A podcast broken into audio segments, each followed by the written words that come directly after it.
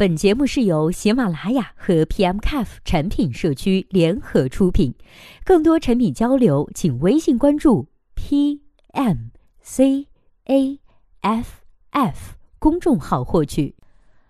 嗨，大家好，欢迎收听本期的节目。今天呢，要和大家来分享的文章题目叫做《工具类产品如何提高次日留存呢？》有读者提问说，背景呢是工具类产品，目标用户是非一线用户。主要年龄是三十到五十岁，尝试过金币任务、抽奖转盘、红包奖励、推送通知等等等等，可是次日留存仍然不见成效。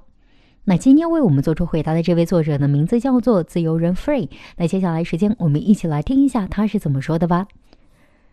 工具类产品，浅谈一下我的观点。一，张小龙以前说过，好的产品呢是用完即走。这话其实没啥毛病，因为张小龙呢本来就是做工具类产品出身的。但是这句话还包含了两层意思：一个是用户急走，说明这款产品很好用；二是这句话还可以应该有下半句，即用户一有这方面需求就能够想到你。所以基于第一层含义，我个人建议你多用用自家的产品，和竞品之间多做比较，看看这款产品到底解决了什么问题，用户有什么非你不可的理由。多去听听用户的声音，这款产品究竟能让用户有多爽等等。基于第二层含义，两个发力点分别是产品和运营。一是用户能第一时间想到你，说明这款产品足够的出色，解决问题快、狠、准。还是要回归到第一层的含义上。二是这款产品的渠道分发策略是怎么样的？不同渠道下的用户画像、留存比如何？官方是否从这些渠道中提纯过自己的核心用户群等等。二，既然你提到用户画像为三十到五十岁，那么通常来说，这个段位呢都是有家有业的一群人。对于这类人而言呢，时间是稀缺资源，他们愿意通过付费来直接解决问题。作为镜像，你可以观察一下 PMCAF 的周六日活跃度会下降很多，但是呢，这不代表他们会忘记 PMCAF，等到工作日的时候还是会再来。所以，我个人以为，在工具类产品中，不应该以次日留存作为一个衡量的指标，而是应该以某个时间段为衡量指标，比如说周留存、月留存等这种。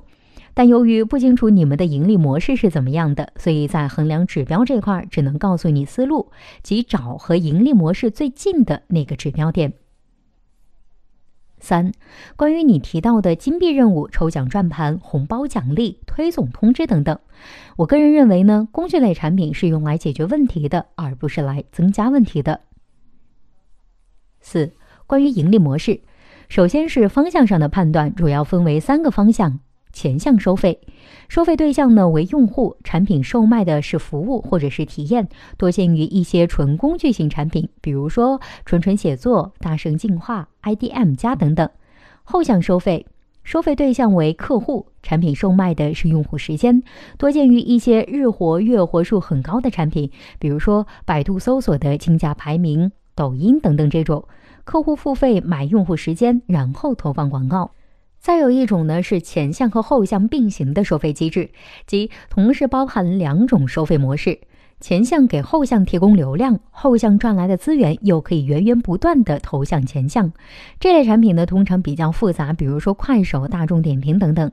而判断是前向收费还是后向收费的核心指标为该产品的用户量级以及公司的定位和目标。通常来说，用户量级能非常高，能过亿，一般都是作为一种新生产的要素而存在的，比如说计算机网络、搜索引擎、短视频等等。而题主的这。这款产品应该不属于新要素范畴，所以这里呢只讨论前向收费的问题。其次，关于前向收费，就成熟度而言，又分为两种：全站式打包服务，即直接出售这款产品，这时候的衡量指标就是下载数、付费率这种。同样的，此时对产品的质量呢也提出了很高的要求，比如说 UI 的美观程度、各机型的适配程度、产品的易用性是否为纯净后台等等。半打包式服务，即高阶功能需要付费，比如滴答清单这种，这也是目前最常见的工具类产品的盈利模式。至于你提到的广告，我不排除这种模式，但是于前项收费而言，我不认为这是一种成熟的模式。工具型产品的竞争非常的激烈，除去友商之间，还有很多独立开发者。当然，做不做取决于公司的定位和价值。最后，我想强调的是，做产品也是一个输出价值观的过程。技能、意识层面的东西都是可以学习的。真正有难度的事情是，是否有魄力做出一款让用户为之尖叫的产品。有所为，有所不为。以上，希望能够对你有所帮助。好了，以上就是本期节目的全部内容。希望本期节目能够对您有所帮助。如果对待这个问题呢，您还有自己想发表的意见或者是看法，欢迎登录 PMCAF 产品经理社区参与讨论。我们期待您的精彩回答。那我们下期再见啦，拜拜。